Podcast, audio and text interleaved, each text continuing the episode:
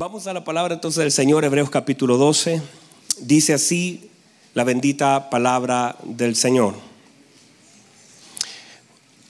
Por tanto, nosotros también teniendo en derredor nuestro tan grande nube de testigos, despojémonos de todo peso y del pecado que nos asedia y corramos con paciencia. ¿Cómo debemos correr?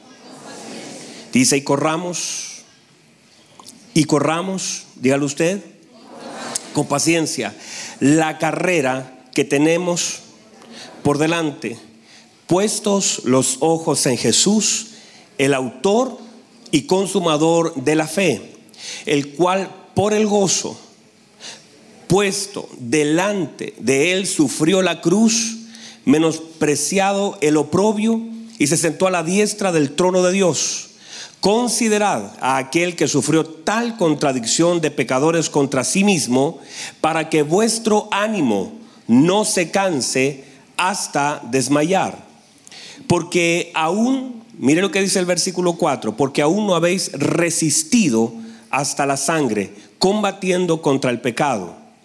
Y habéis ya olvidado, ¿qué le pasó? ¿Ellos qué hicieron?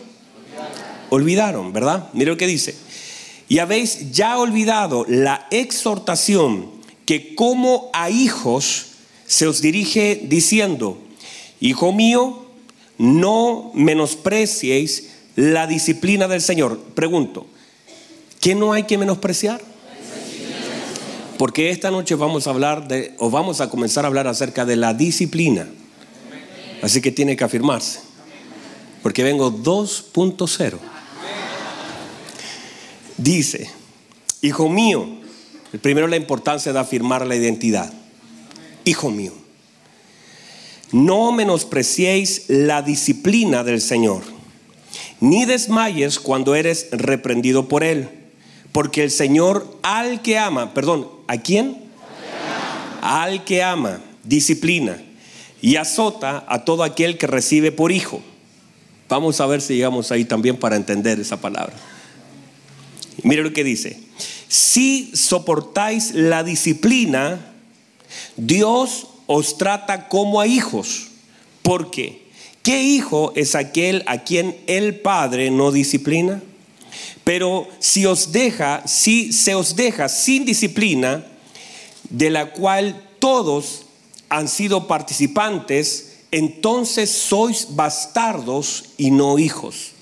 Por otra parte, Tuvimos a nuestros padres terrenales que nos disciplinaban y nos agarraban a palo. Ah, no, eso dice, perdón. que nos disciplinaban y los venerábamos. Porque no, mire lo que dice, ¿por qué no obedeceremos mucho mejor al Padre de los Espíritus y viviremos?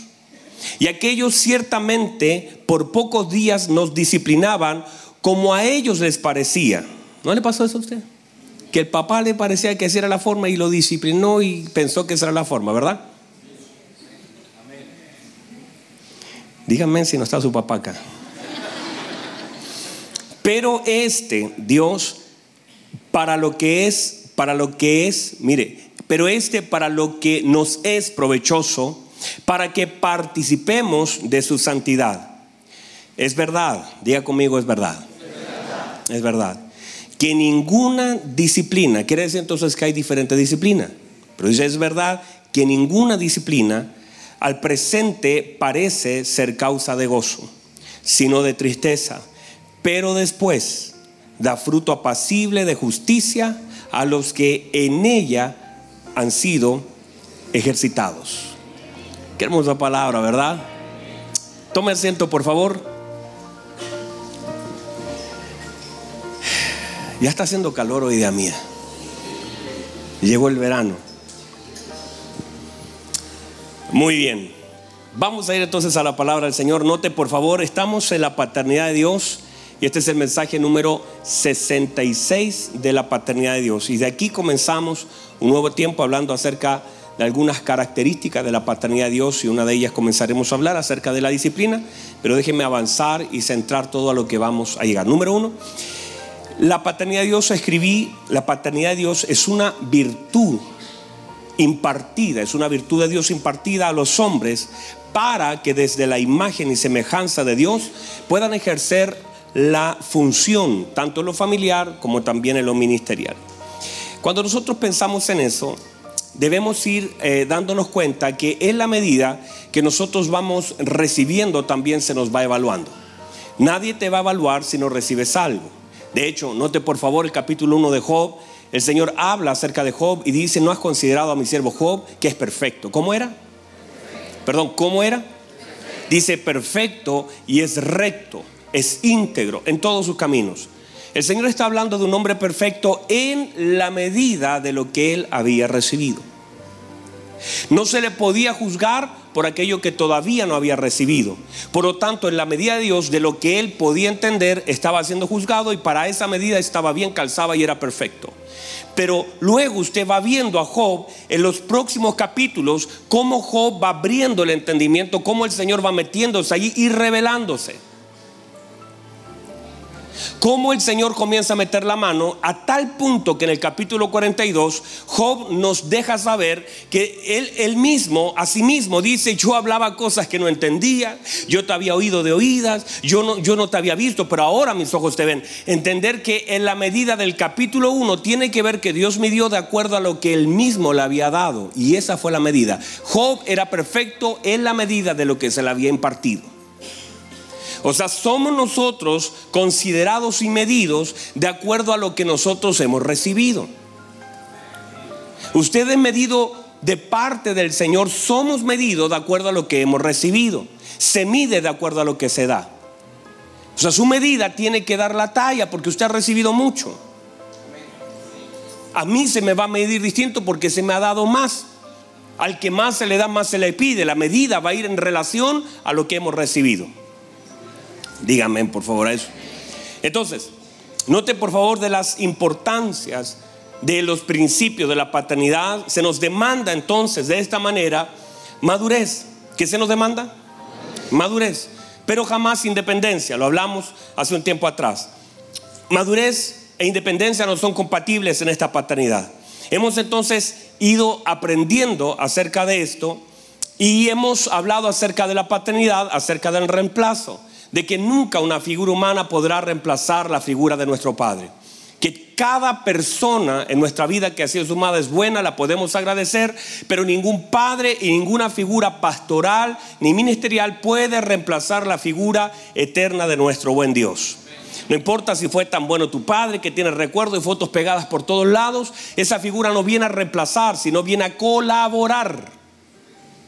Míreme por favor, un padre tiene una tarea que cumplir en nuestra vida.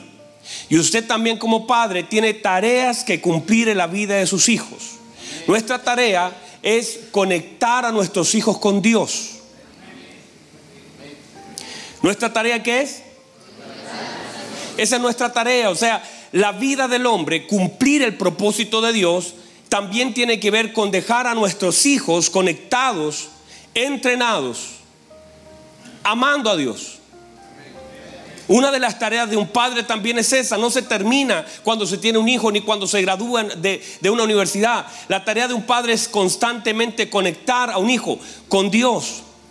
Entonces, dentro del propósito de nuestra tarea como padres es esa, es transferir, transferir a la próxima generación herramientas, consistencia, consecuencia de alguna forma muchos de los hijos a los que entrenamos puede ser que el día de mañana en algún momento sientan debilidad, escasez, pero usted, nuestra tarea es dejar formada lo más que podamos en la medida más alta la próxima generación. En este sentido debemos entonces aprender la importancia de la función y de la unción. Diga conmigo función, diga conmigo unción. Entonces debemos aprender que nosotros tenemos una función que debe estar, que debe estar bajo la unción de nuestro Señor Jesucristo, bajo la obra del Espíritu Santo. Toda función debe ser ejercida bajo la unción del Espíritu Santo. Cualquier función que nosotros desarrollemos en la vida que no tenga la unción del Espíritu Santo en una en el cuerpo de Cristo nos llevará al fracaso. nos llevará al cansancio, nos llevará al desvío. Entonces toda función, incluyendo la paternidad, en la que nosotros hemos sido impartidos, si no se opera bajo la unción del Espíritu Santo, nos va a llevar al fracaso. Si canto, si predico, si sirvo, sin ejerciendo una función, pero si la unción del Señor, en tarde que temprano lo voy a soltar. Nadie puede operar en el cuerpo de Cristo ejerciendo una función sin tener la unción del cielo. Dígame a eso. Entonces, toda unción precede la función. Ese es el caso de David, por ejemplo. David, la Biblia dice que fue ungido y fue ungido años antes de ejercer una función. Quiere decir que lo primero es la unción antes de ejercer una función. David fue ungido no después de ser rey, sino antes de ser rey. Fue ungido para ser rey. El Señor dijo, el Espíritu de Dios está sobre mí, me ha ungido para dar vista, para predicar el Evangelio. Quiere decir que necesitamos la unción del Espíritu Santo para ejercer correctamente, de acuerdo a los parámetros de Dios, la función que se nos ha asignado. Al apóstol Pablo se le dijo, no se vaya a mover de Damasco. No se mueva, vendrá Ananías, pondrá la mano sobre ti, serás lleno del Espíritu Santo y entonces podrás predicar. A la iglesia primitiva se le dijo a través de los discípulos, quédense aquí, no se vayan a mover hasta que sean investidos del poder de lo alto. Y entonces seréis testigos. Entonces no se puede ejercer una función sin la unción derramada sobre nosotros, la guía del Espíritu Santo. Note, por favor, míreme por favor. De hecho, cuando se eligieron a los diáconos en la iglesia primitiva, se eligieron diáconos para servir mesa, pero la demanda del Señor sobre la elección era que fueran hombres llenos del Espíritu Santo. Porque mi servicio sin la unción del Espíritu Santo será un fracaso. Míreme por favor. ¿Me está mirando? Míreme por favor.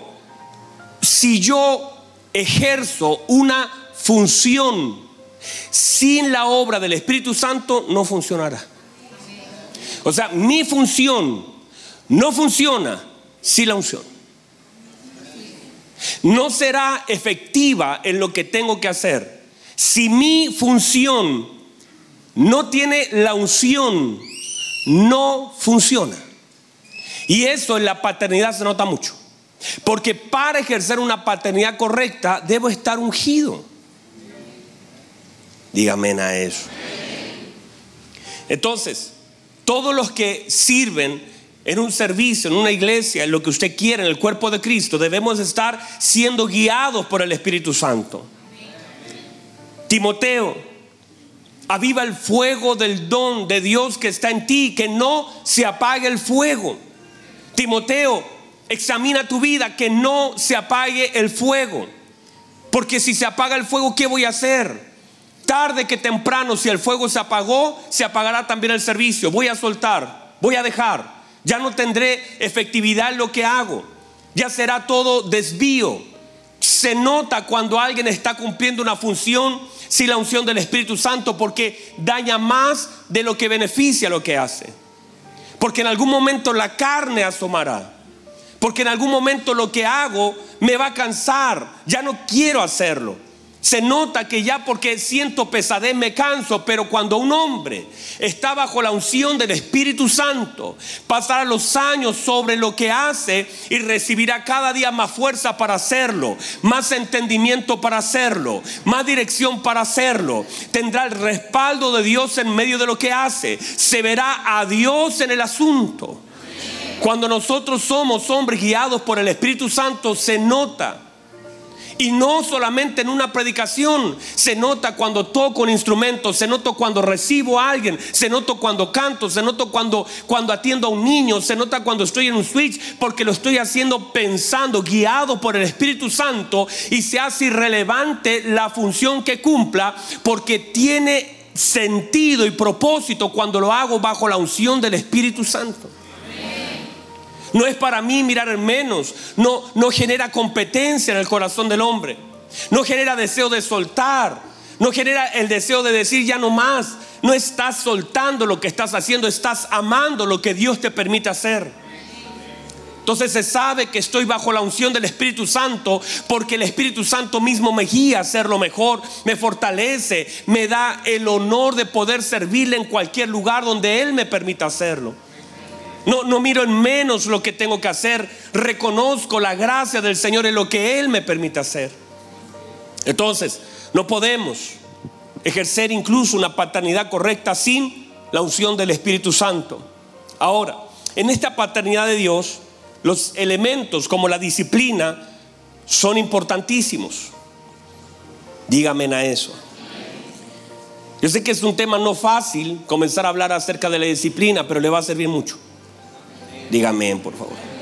Motivemos a predicar este mensaje. Le va a servir entonces la disciplina forma parte de esta paternidad hermosa del Señor porque Dios al hijo que ama lo disciplina. Diga conmigo amén a eso. Y es una forma correctiva del padre de formar la vida de sus hijos. Un padre presente también disciplina. No hay forma de disciplinar en ausencia. Por eso se nota la presencia del Padre por causa de la disciplina en la vida de sus hijos.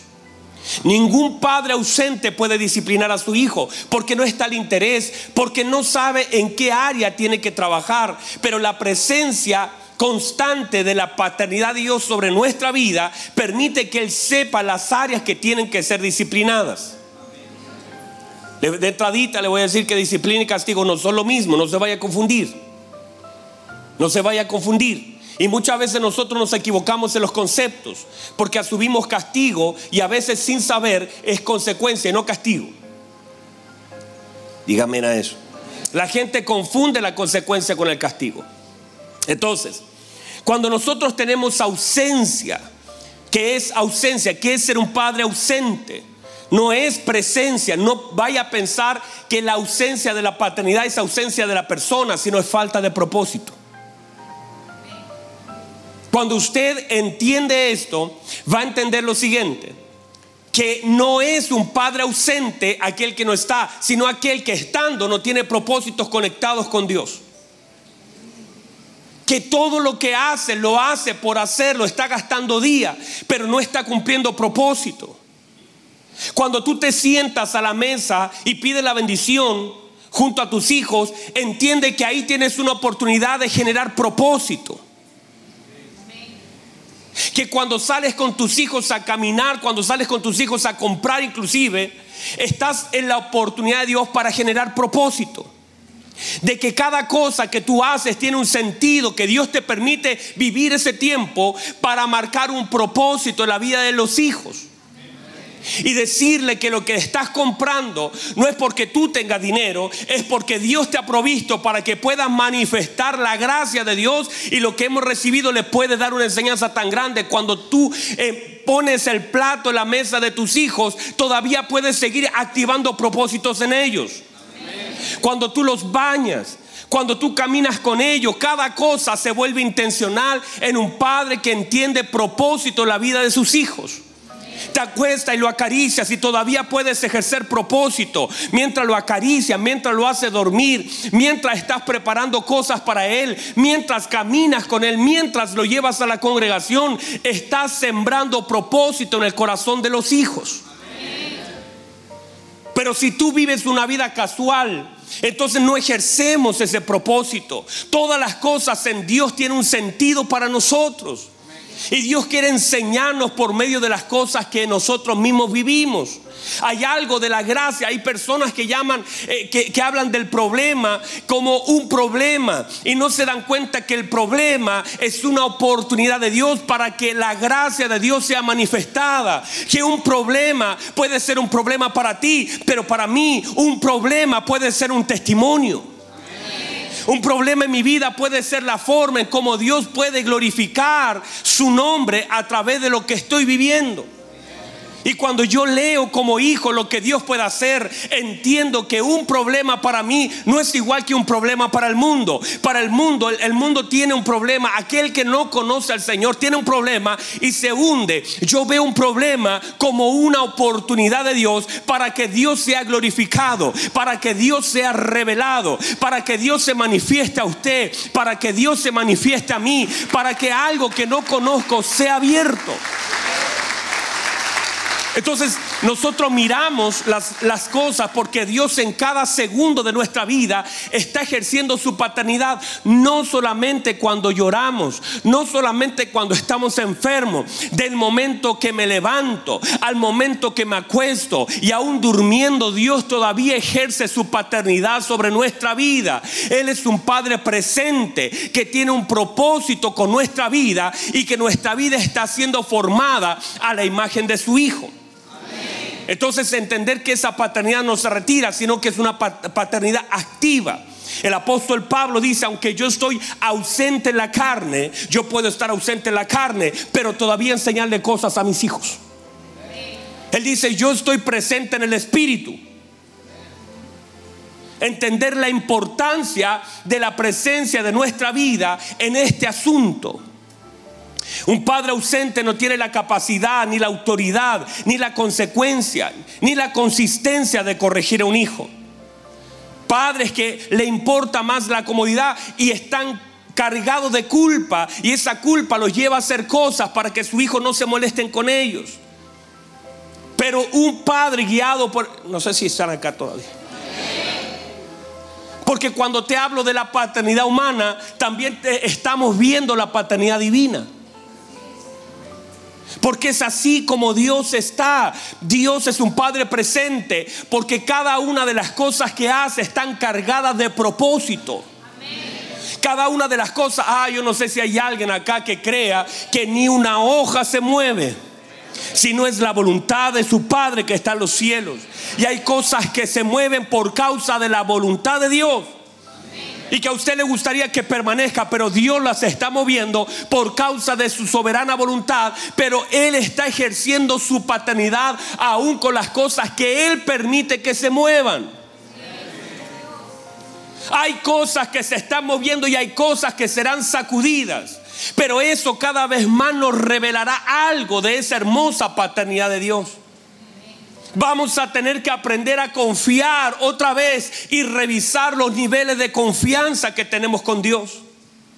Vamos a tener que examinar nuestra vida a la luz de la paternidad de Dios para ver nuestra confianza en Él. Dios como un padre está interesado en el crecimiento de sus hijos. Otra vez, Dios como padre está interesado en el crecimiento de sus hijos.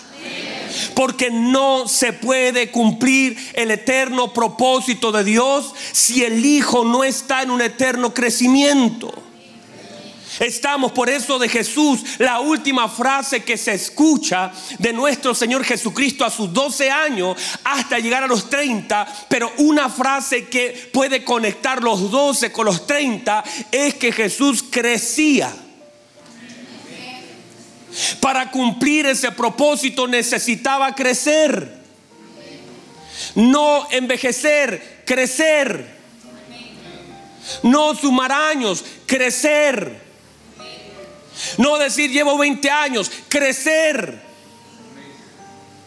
Que tenga mayor alcance, que tenga mayor fuerza. ¿Y cuál es el crecimiento? Evidente. Un crecimiento en estatura lo de afuera se ve, es una evidencia. Mi crecimiento es una evidencia. Mi estatura es una evidencia. Para los hombres es una evidencia. Número dos, crecer en sabiduría. El crecimiento de la sabiduría es importante y trascendente.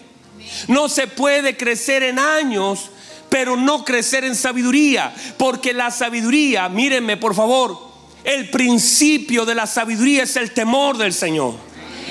Y cuando crecemos en sabiduría, el temor, la, la reverencia a nuestro Dios aumenta. Se sabe que perdí el temor de Dios porque estoy operando sin sabiduría. Perdí el temor de Dios porque mis decisiones no están siendo guiadas con sabiduría. Se sabe que una persona se estancó porque está siendo un necio en las decisiones que está tomando. Entonces, en la medida que crezco en el temor al Señor, en la referencia, en la honra a mi Señor, también la sabiduría es una evidencia de ese crecimiento.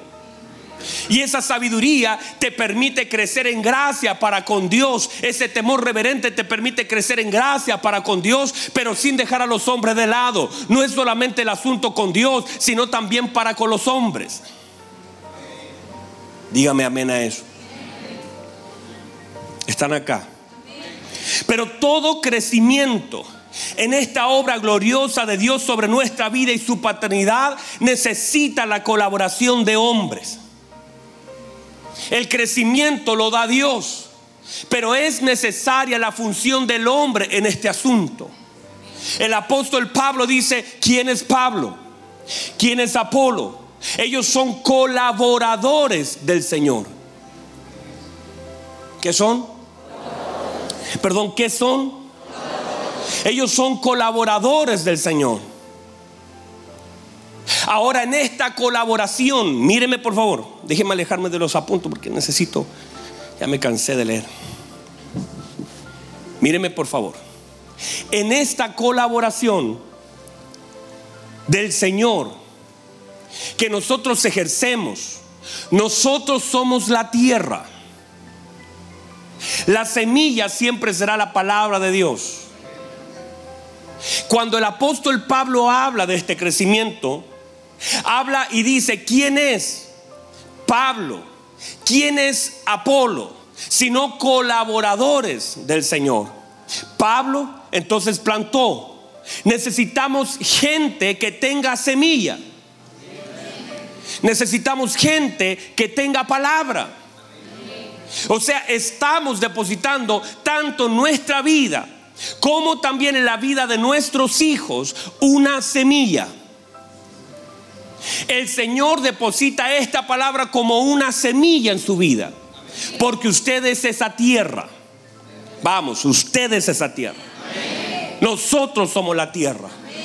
Y esa tierra necesita para ser productiva la semilla, la palabra de Dios. Hay mucha tierra que no puede dar fruto por falta de semilla. Porque no se exponen a la palabra de Dios están tan duros que no permiten el ingreso de la palabra del Señor. Entonces toda tierra para que pueda dar fruto necesita semilla. Usted y yo necesitamos de la semilla. La palabra de Dios. En la medida que nosotros podamos depositar la palabra de Dios aún en la vida de nuestros hijos, estamos sembrando semilla. Estamos sembrando la semilla. Mientras tú sigas sembrando semilla, no te preocupes, el Señor pondrá un nuevo colaborador, alguien que podrá regar lo que tú estás sembrando. Nosotros somos también parte de esa tierra donde Dios ocupa a hombres para sembrar una semilla. Yo soy la tierra y yo necesito la semilla que es la palabra de Dios, porque lo que Dios espera es el crecimiento, pero se requieren colaboradores para que se pueda crecer esa semilla. Esos colaboradores son hombres que cargan semilla. No, son hombres infalibles. Esos hombres son, eres tú y soy yo también que cargamos la palabra. Y la Biblia dice muchas veces esos hombres van sembrando y van llorando. Esos hombres muchas veces manifiestan su humanidad porque cargando la semilla también emocionalmente a veces están dañados. Y eso les pasa a muchos hombres que aunque tienen semilla también tienen emociones que aunque tienen semilla todavía tienen problemas, que aunque tienen semilla y a veces tú tienes que autosembrarte la semilla y decir, Señor, aunque mire, eso hacía David, reciba esto, eso hacía David, decía, hubiera yo desmayado, hubiera yo desmayado si no creyere que veré la bondad de Jehová. Jehová es mi pastor, a mí nada me faltará. Él mismo se sembraba semilla, declaraciones de fe sobre su vida y esa semilla es poderosa. Usted tiene que pararse la verdad de la palabra de Dios y decir, ya, yo hoy no está predicando el pastor, hoy no estoy escuchando una radio, esta noche no estoy escuchando nada, pero voy a escuchar la voz, mi voz, plantaré una semilla, en paz me acostaré y asimismo dormiré, porque solo el Señor me hace vivir confiado. Hay un momento donde quizás no hay alguien que esté predicando, no hay alguien que esté en el piano, no hay alguien que esté cantando, pero todavía estás cargado de semilla y a veces no está, no ha llegado el domingo, no tienes que esperar el domingo. Siembra la semilla sobre tu vida, siembra la semilla sobre tu esposa, siembra la semilla sobre tus hijos, mueve la tierra de tu corazón. Dile, Señor, no hay arma forjada que se levante en contra de mí que prospere. Mil y diez mil caerán a mi diestra, más a mí no llegará. Él guarda mi entrada y Él guarda mi salida. Yo soy un hijo amado de Dios y los hijos de Dios son guiados por el Espíritu de Dios. Y mientras tú estás sembrando semilla, esa semilla tiene poder. No estás esperando que alguien venga. Tú tienes semilla y a veces emocionalmente estamos dañados porque aquel que tiene semilla también tiene emociones. Y la Biblia dice, irán sembrando, irán llorando, pero irán, no me voy a detener cargo una semilla poderosa y la voy a sembrar primero en mi vida. No puedo sembrar la semilla en la vida de otros sin antes haberla sembrado en mi vida, en mi familia. Esta es mi viña.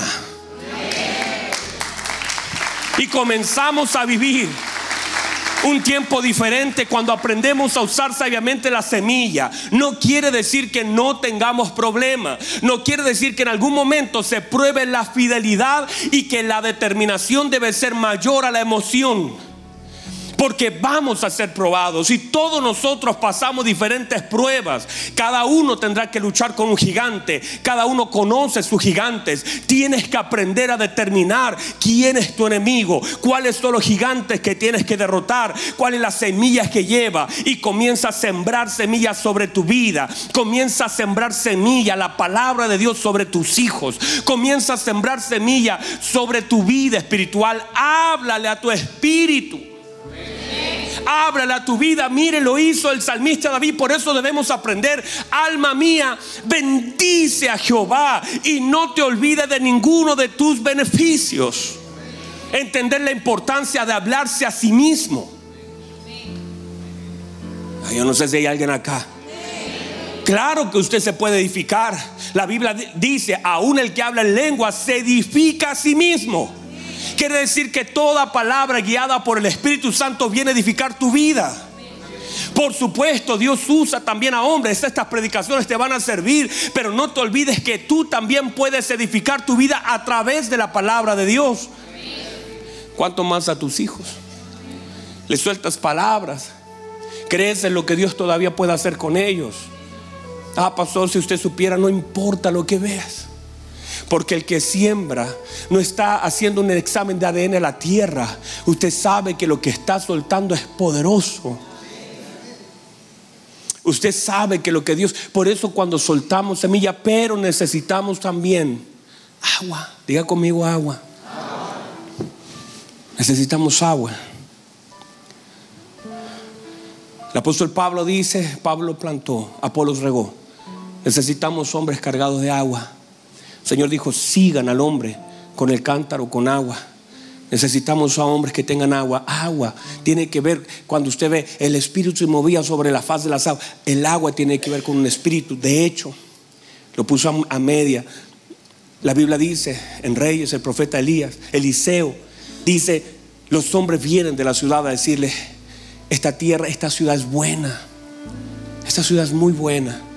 La tierra es estéril por causa de las aguas. Las aguas que están mojando esta tierra son malas. Quiere decir que hay aguas que esterilizan la tierra. Donde nosotros nos ponemos, donde nos estamos regando, lo que estamos oyendo. A quién le estamos prestando los oídos puede afectar directamente la tierra y directamente la semilla. Yo puedo depositar una semilla poderosa. La palabra de Dios es poderosa. Vamos, la palabra de Dios es poderosa. Pero aún así todavía necesito agua. para que esa entonces ahora esa semilla comience a brotar porque Dios está interesado en el crecimiento. Es Dios el más interesado, pero Dios solamente puede meter la mano donde hay una semilla. No puede dar crecimiento si no hay una semilla. Nada crece si no hay una semilla. Por eso el crecimiento lo da el Señor. Porque ahí es la tarea del Señor de hacernos crecer de acuerdo a la palabra que haya sido impartida sobre nosotros. Y esas aguas que están allí para regar nuestra vida. Es allí donde entonces nosotros, mis amados hermanos, debemos examinar quién está regando mi vida. ¿A quién le estoy prestando mi tierra? ¿Quién está depositando sus aguas sobre mi tierra? Y a veces sin darnos cuenta fallamos en eso. Porque aunque nosotros somos la tierra, la palabra de Dios es la semilla, el espíritu al que nos estamos exponiendo no es el correcto. Y comenzamos y comenzamos a abortar. Y todo lo que Dios nos quiere dar parece que nos suma. Y a veces usted dice, pero si escuché la palabra, pero durante la semana nosotros no nos exponemos al Espíritu. El Espíritu, el Espíritu que le da vida. El Espíritu que nos hace crecer, el Espíritu que te levanta, el Espíritu que te guía, el Espíritu que es el que es el agua más pura para esa semilla que ha sido depositada. Y, y aún así, míreme por favor, si en algún momento, si en algún momento faltara agua, hermano, tus lágrimas riegan la semilla. Si en algún momento faltara un poco de agua, cuando tú lloras, irán, irán sembrando, irán llorando. Esas lágrimas todavía tienen poder para regar la semilla. muchas veces, aunque no había nadie que te soltó una palabra, de pronto tus lágrimas comenzaron a caer sobre la semilla y esas aguas todavía dan crecimiento a la semilla. Vamos, diga gloria al Señor por eso. Porque muchas veces son nuestras lágrimas el mejor abono para la semilla. Usted tiene la palabra, reténgala. Y ahora, Señor, Padre, en el nombre de Jesús, esta semilla que ha depositado, esta palabra que ha depositado, yo creo que puede dar fruto. Entonces, en Hebreos se nos comienza a hablar la importancia que tiene la disciplina, que no es lo mismo que castigo. No podemos confundir. Muchas personas confunden castigo con consecuencia. Sin darnos cuenta pensamos que es un castigo y simplemente es la consecuencia, es la cosecha de aquellas cosas que nosotros hemos sembrado. Sin darnos cuenta. Estamos mirando todo el desastre que tenemos alrededor y pensamos que estamos haciendo mal sin darnos cuenta, sin pensar y a veces justificando las cosas malas que hemos hecho. Y es allí donde viene la palabra de Dios para hacernos ver, porque una de las cosas importantes es que ahora puedas abrir los ojos para ver, porque muchas veces somos inconscientes del daño que hemos causado a nuestro alrededor. Y si no nos damos cuenta y no nos arrepentimos, Dios todavía no puede obrar. Pero si nos arrepentimos y si nos arrepentimos de todo corazón, la Biblia dice, si mi pueblo se humilla sobre el cual mi nombre es invocado y me buscan y dejan de sus malos caminos, entonces yo oiré desde los cielos, perdonaré sus pecados y sanaré su tierra. Y hay un momento donde Dios por causa de la búsqueda que, hacemos, el arrepentimiento que tenemos en nuestro corazón, decide sanar nuestra tierra. Y vemos como aquello que estaba tan dañado, tan afectado, Dios comienza a tocarlo. Cosas que nosotros no podemos tocar. Cosas en las cuales ya mi mano no alcanza, ni mi fuerza, ni el tiempo que tengo alcanzarían a reparar. Pero el Señor mete su mano y comienza a sanar esa tierra. Y aquello que antes no era, ahora es por causa de la obra del Señor sobre nuestra vida. Pero eso es, es como Dios sacudiéndonos.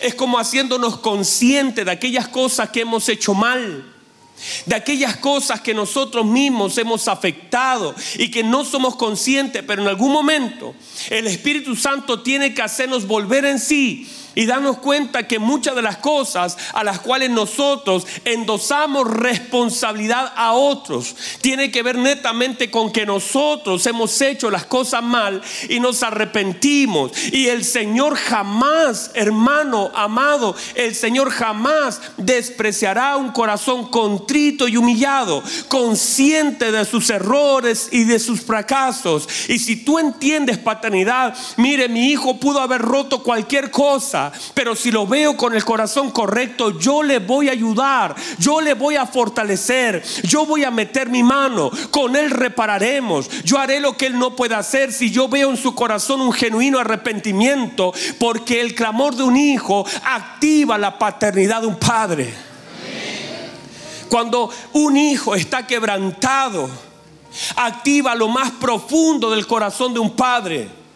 Pero cuando ese hijo asume y reconoce y busca ayuda, jamás un padre negará lo que, lo que puede dar cuando ve un corazón correcto en la vida de un hijo. ¿Qué espera Dios? ¿Qué espera Dios?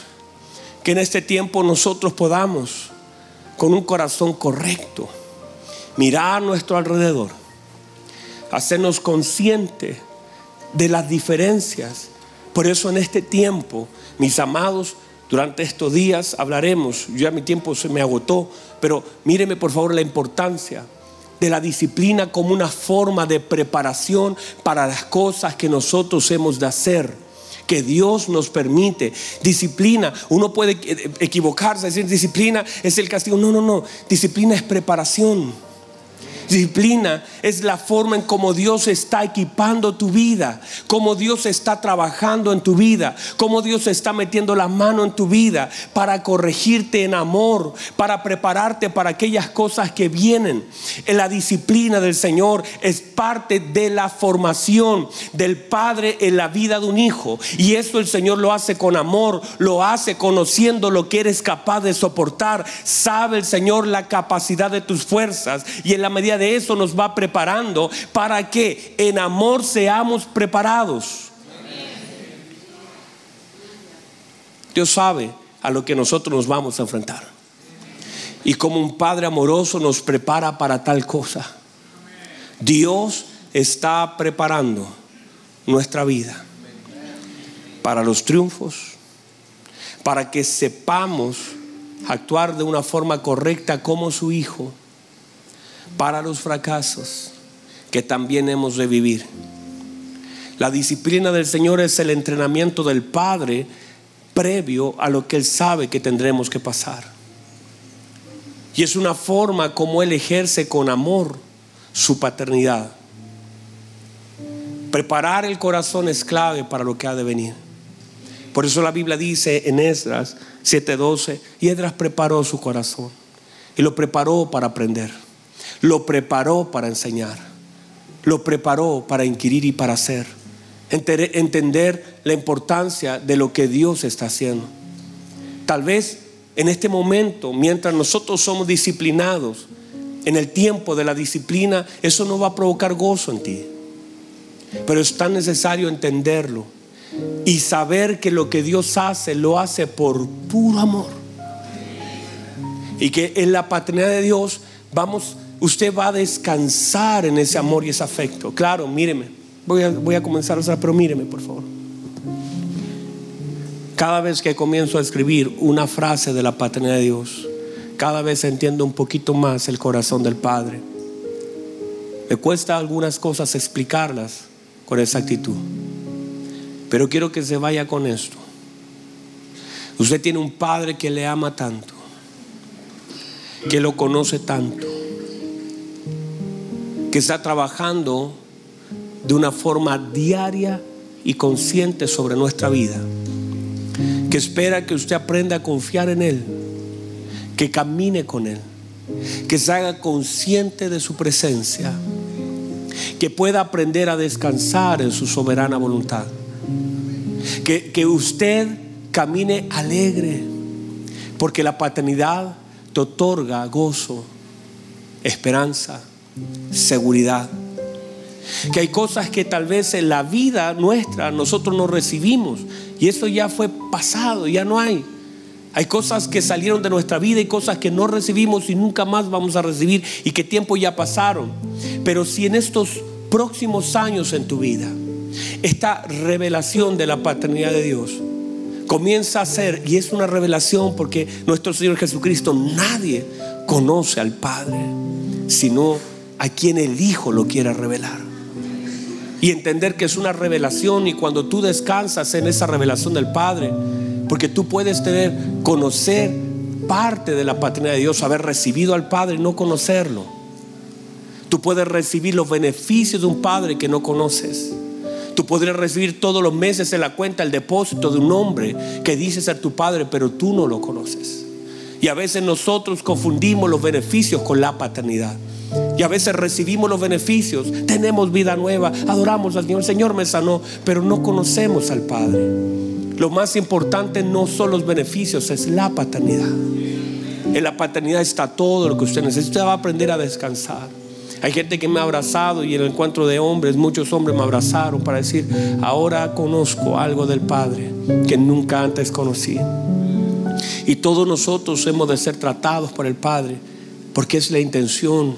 Llegaron unos hombres diciendo, hey, miren, miren, yo sanaba enfermo, yo, yo, yo hablaba en lenguas, yo profetizaba y el Padre dijo, yo, yo no los conozco. Porque lo que quiere hacer Dios de nuestra vida no es una vida llena de dones y una función sino que un conocimiento profundo, una relación profunda. No hay nada más hermoso que tener una relación con sus hijos. Y usted que es padre sabrá que no hay nada más hermoso que tu hijo sea capaz de abrir el corazón y que desde una posición de hijo te diga, papá, yo no sé ni cómo hacerlo, me enseñas, me ayudas, me puedes ayudar. Sentir que un hijo te abre el corazón y te pide ayuda, sabiendo que tú tienes para darle. Los próximos meses y años de tu vida pueden ser tan hermosos, tan diferentes. Puedes atravesar el valle del dolor, el valle de lágrimas, el valle de muerte, el valle de sombras, si puedes entender que Dios está contigo. David lo dijo, dijo, aunque ande en valle de sombra de muerte, usted está conmigo. Usted es su vara, disciplina, su callado, me infunden aliento. Entender que esos valles no los vamos a evitar, son parte del proceso de nuestra vida. Mírenme, a valle de muerte que no vamos a evitar. A nuestro alrededor muchas cosas han de suceder. Hay personas que tendremos que despedir en un hospital hay gente que se nos va a ir en forma definitiva, de una forma rápida. Todos esos valles que vamos a pasar, los podemos pasar de la mano de nuestro Señor. Aquellas cosas que no entendemos, aquellas cosas que de pronto decimos, pero hay, gente que viene a tocar la puerta y me dice, pastor, pero ¿por qué me pasa? Y yo digo, hermano, yo no, yo no lo puedo explicar. Pero fíjate de Jehová de todo tu corazón. Fíjate, afírmate, descansa. Tu Padre te ama. Hay cosas que Dios hace y que no las explica, solo las hace. Pero cuando tú amas y descansas en tu Padre, tú sabes que Él no, Él no, no está haciendo algo para dañarte. Él te ama con todo su corazón y lo ya está manifestado en la vida de Cristo. Y ahora vas a tener que aprender a caminar cosas en tu vida han de cambiar. Vamos a ser disciplinados para enfrentar aquellas cosas que Dios sabe que mañana vamos a enfrentar. Usted va a ser disciplinado, va a ser entrenado, va a ser corregido. La disciplina te va a dar un nuevo diseño, te va a moldear, te va a dar una imagen, una imagen necesaria para resistir, para que viviendo lo mismo que los otros viven, si la paternidad de Dios y que se desarman, tú permanezcas en pie diciendo, yo sé que Dios me ama con todo su corazón y esto no me va a derribar, no porque no es mis fuerzas, alguien me sostiene. Hay un momento cuando ya tú sientes que no, no es que tú seas tan fuerte y dices, hermano, hermano, todos nosotros ya muchos de nosotros hubiéramos dejado cosas, hermano, nuestra vida misma estaría derrumbada de no ser por esa gracia hermosa del Señor que nos sostuvo en los peores momentos de la vida. No es que nosotros no le fallamos, no es que nosotros no, es que su mano nos sostuvo en los peores momentos de nuestra vida y el Señor nos dio fuerza, el Señor nos conectó con una palabra, el Señor nos dio ánimo, el Señor nos vivificó, el Señor nos dio esperanza, el Señor fue el Señor no podemos atribuirnos, sabes que yo no fallé, yo no caí, yo estuve, yo me guardé para el Señor, yo hice, no, no, no, usted ya sabe que fue el Señor y su mano poderosa. Usted ya, sus pensamientos, más muchos pensamos, mejor vamos a morir, Señor, ¿por qué no me llevas? Y, es como, como Elías en el enebro diciendo, Señor, ya basta. Y muchos de nosotros en un momento dijimos, ya basta, ya no, ¿para qué? Ya basta pero habían tantas cosas por hacer. Y hermanos, quedan tantas cosas por hacer. Hermano, hay tanta gente con la que Dios te ha de conectar. Y vas a ver que tu vida, en la medida que ejerces tu posición de hijo y comienzas a entender la revelación del Padre, van a haber tantas cosas en tu vida que han de ser reveladas, que va a llegar el día que va a decir gracias por sostenerme en el día malo. Gracias por no desecharme cuando la gente y yo mismo ya me sentía lejos y usted me sostuvo, usted me ayudó, usted me guardó, su mano se estiró para mí, su manto me cubrió, no expuso mis heridas, las sanó con amor, me cuidó, me soportó, me resistió. En medio de mi duda, usted fue mi seguridad. Usted no me expuso delante de la gente, usted me, me cubrió con un amor eterno. Usted no me juzgó como los hombres. Usted me levantó diciendo, levántate, no peques más, yo estoy contigo. Ese, ese amor tan hermoso que uno cuando se siente amado por el Padre, uno, uno vive en la seguridad de ese amor. Y usted va a aprender a vivir en la seguridad del amor del Padre. Muchos de nosotros cerraremos nuestro tiempo mirando la gloria del Padre, caminando con seguridad por las calles, sabiendo que nunca nuestra vida estará en las manos de un hombre, nuestra vida descansa en las manos de Dios, sabiendo que no importa lo que enfrentemos, Dios está con nosotros y el que hizo la obra en nosotros la está perfeccionando hasta el día de Jesucristo, sacando lo malo, poniendo cosas que a Él le parecen. Él está formando la vasija a una forma y a una imagen que Él sabe que Él necesita. Póngase en pie, por favor. Póngase en pie, por favor. Pónganse en pie, por favor.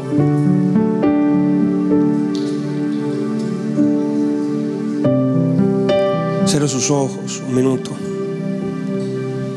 Cierre sus ojos un minuto. Cierre sus ojos un minuto.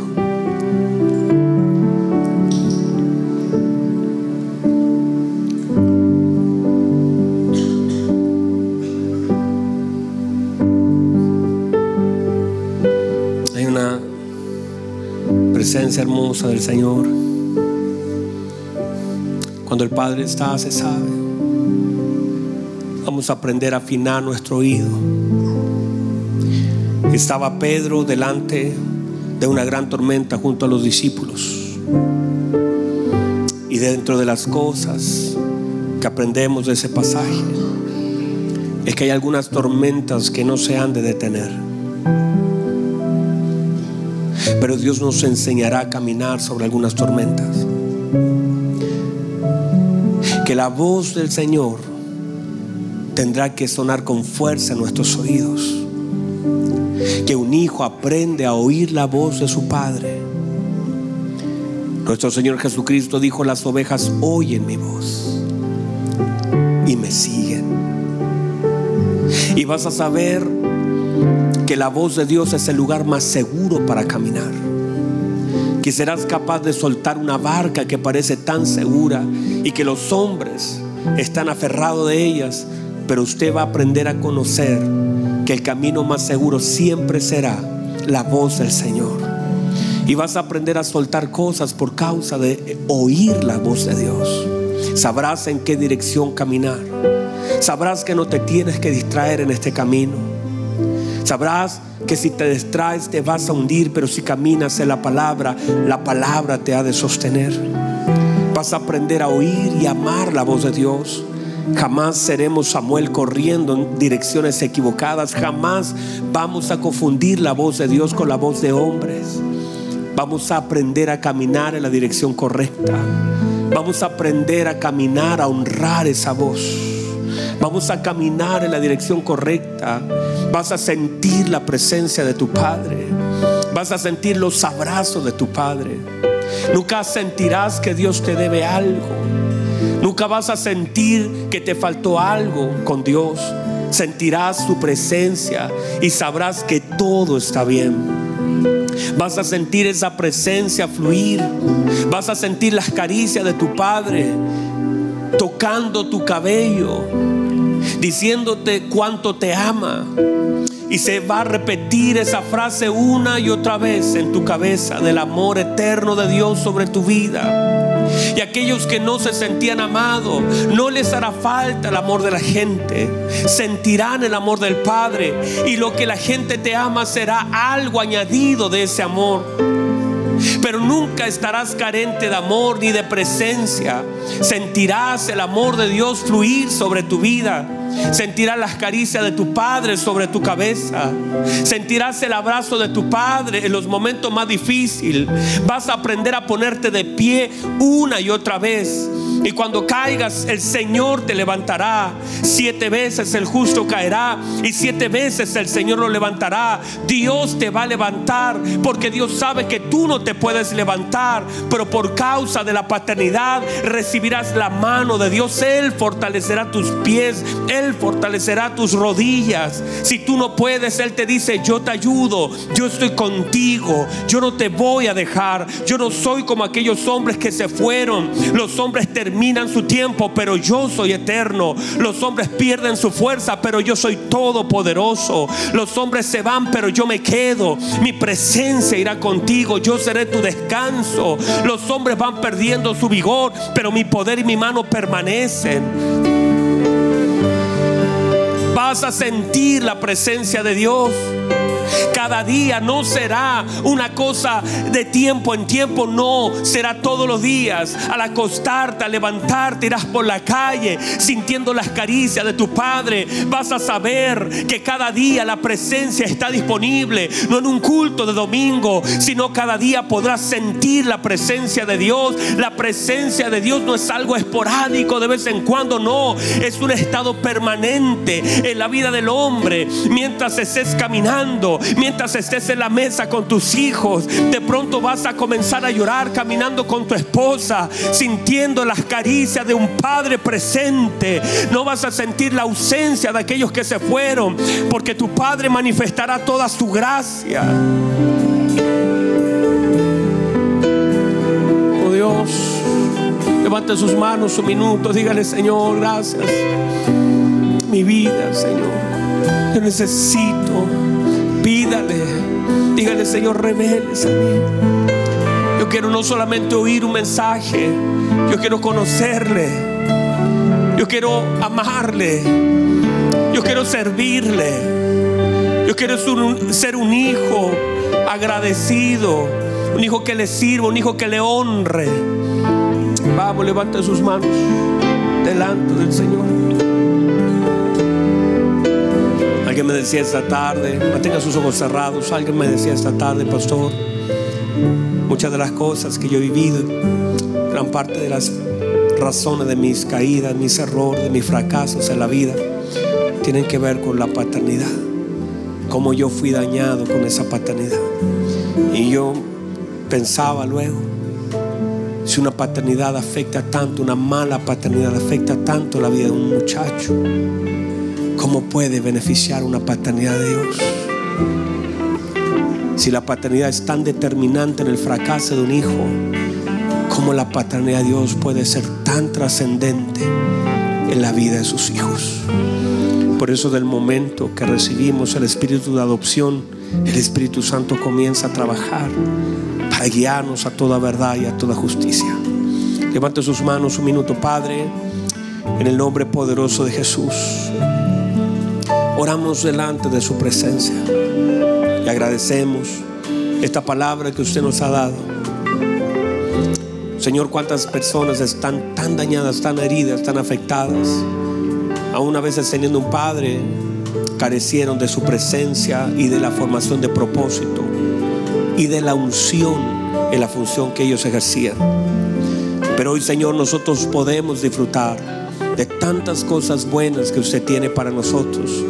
Y cada día, Señor, será mayor. Que esta palabra, Señor, que ha sido predicada y todo lo que se ha de predicar en adelante pueda traernos mucha luz y podamos vivir tiempos tan llenos de usted. Y Señor, a los que le aman a usted, no tenemos falta de ningún bien. Todo lo tenemos en Cristo. Muchas gracias. Que su paternidad sea revelada poco a poco. Que nuestro corazón sea henchido de su presencia. Que podamos vivir y recibir eso, descansar en usted, reposar en usted, sabiendo que usted nos ama. En el nombre poderoso de Jesús. Amén y amén. ¿Qué tal si le damos un fuerte aplauso al Señor? Al Señor la gloria, al Señor la honra, al Señor la alabanza. Todo es por Él, para Él.